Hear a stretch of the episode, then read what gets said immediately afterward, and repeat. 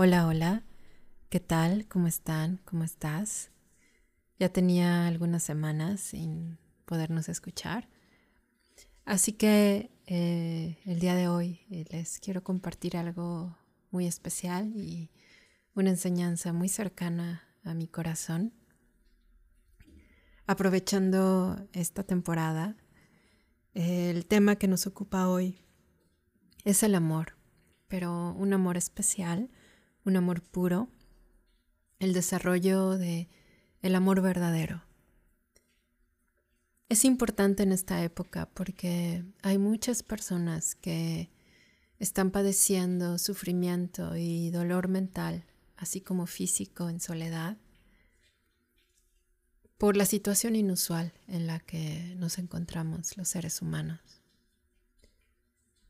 Era el año 2009, mayo de 2009, cuando escuché de mi guía espiritual, el venerable Geshe Kelsang Gyatso Rinpoche, las siguientes palabras que hoy les quiero compartir. Él dijo, quiero animarlos a todos a practicar el amor afectivo. ¿Qué es el amor afectivo? Podemos tomar el ejemplo de una madre que tiene un corazón cálido y una sensación de cercanía hacia sus hijos. Su corazón cálido y su sensación de cercanía hacia sus hijos es un ejemplo de amor afectivo. A veces este amor está mezclado con apego, lo que les causa experimentar problemas. Pero por lo general las madres tienen un corazón cálido y una sensación de cercanía hacia sus hijos. Lo que necesitamos es aprender a desarrollar y mantener un corazón cálido y una sensación de cercanía hacia todos los seres sintientes, sin excepción. Buda nos anima a aprender a desarrollar amor afectivo hacia todos los seres.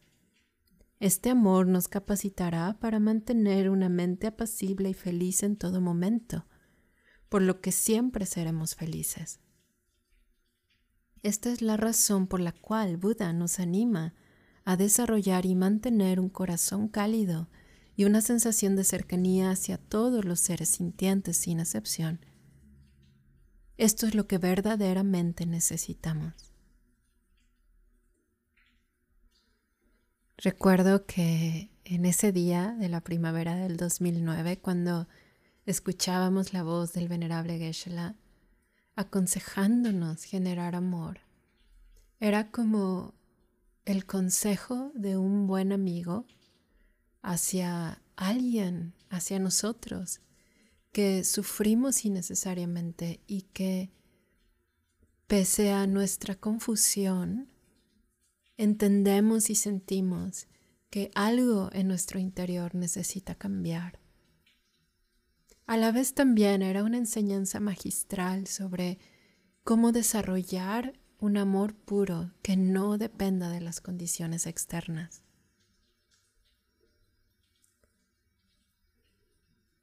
Así que quisiera animarnos a reflexionar sobre este punto y el impacto que el amor verdadero podría tener en nuestra vida cotidiana en lo práctico, en el ir y el venir, en nuestros encuentros y desencuentros, en nuestros acuerdos y desacuerdos. El pensar y sentir de esta forma, abrir nuestro corazón, sentirnos de nuestro lado cercanos, cálidos hacia todos los seres sin discriminación. Claro, esta mente no puede surgir sin adiestramiento, es imposible que surja el amor verdadero, el amor afectivo, sin que nos adiestremos en la práctica del amor. La sociedad está lastimada, estamos en una situación nueva y muchas personas están sufriendo. Algunos sufren el duelo en soledad, otros la pérdida de la libertad física, otros la pérdida de sus encuentros con amigos y familiares. Otros, en cambio, disfrutan de la aparente libertad que les da no tener que salir a la calle, no tener que ver a aquellos que no les simpatizan. Sienten una especie de alivio por no tener que ser amables con quienes no les nace. Ambos son síntomas de que pese a que tenemos todos un grito silencioso por amar, por sentirnos amados, por sentirnos plenos y sentirnos con esa ligereza que da el pensar en la felicidad de los demás, es decir, el amor, en realidad no sabemos cómo amar. Nuestro conocimiento del amor está tan segmentado y nuestra práctica limitada a los pocos elegidos, elegidos que sentimos que hemos encontrado como objetos dignos de ese amor. En realidad, si lo pensamos bien, todos los seres son dignos de amor. Buda dijo que no hay ningún ser sintiente que no sea digno de amor y compasión.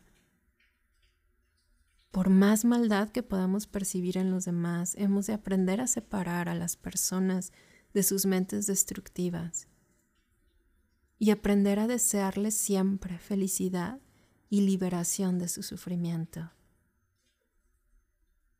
¿Qué pasaría si cada día tomamos la decisión, por ejemplo, de darle la razón al amor afectivo y tratar a todos los seres con consideración y bondad, independientemente de cómo nos traten?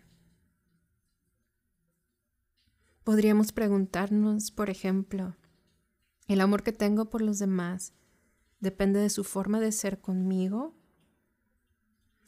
o quiero que empiece a depender de un compromiso interno por mejorarme personalmente. En la práctica del adiestramiento del amor, quizá lo primero que encontramos es que tenemos muchas reservas o muchas excepciones. Amamos a unos pocos, tenemos aversión por otros tantos y por otros muchos no sentimos ni lo uno ni lo otro. Por otro lado, queremos amar sin ser lastimados. Queremos amar también, pero se combina el amor con el apego, que es una intención egoísta que quiere algo para uno mismo. Sentimos que muchas personas, porque hemos percibido o recibido daño de ellas, o porque las encontramos desagradables, no son dignas de nuestro amor. Y así nos limitamos, Limitamos nuestro amor por los demás y por lo tanto limitamos la felicidad que podemos llegar a sentir. Queremos, deseamos y buscamos, anhelamos amar. Y lo que Buda nos está animando a hacer es aprender a amar a todos los seres sin excepción. Esto es, aprender a sentirnos muy cercanos, con un corazón cálido hacia los demás. Buda nos está diciendo que esta es la mejor manera de solucionar nuestros problemas y es la causa de nuestra buena fortuna y felicidad.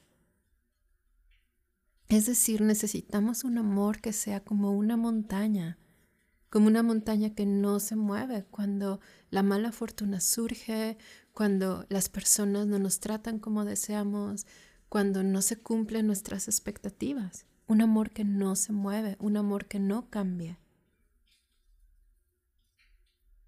Cada que veamos a alguien, cada que nos encontremos con alguien, hemos de saber que aunque no conocemos su historia personal, estamos todos en la misma lucha. Compartimos todos el mismo deseo de ser felices y no sufrir. Y aún así, todos hemos sufrido y no sabemos cómo parar, cómo detenernos de crear las causas del sufrimiento. Esa es la verdad.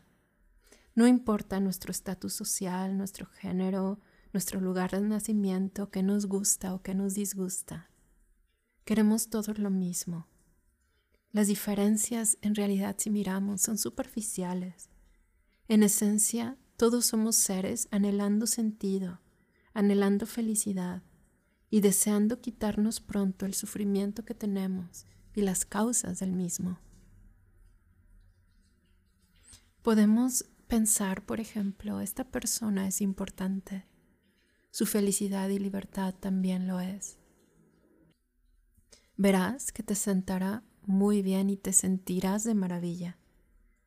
porque tu amor dejará de depender de las sensaciones del momento para enfocarte más en el valor del amor por el amor mismo, por lo que el amor nos aporta como seres individuales y como colectivo,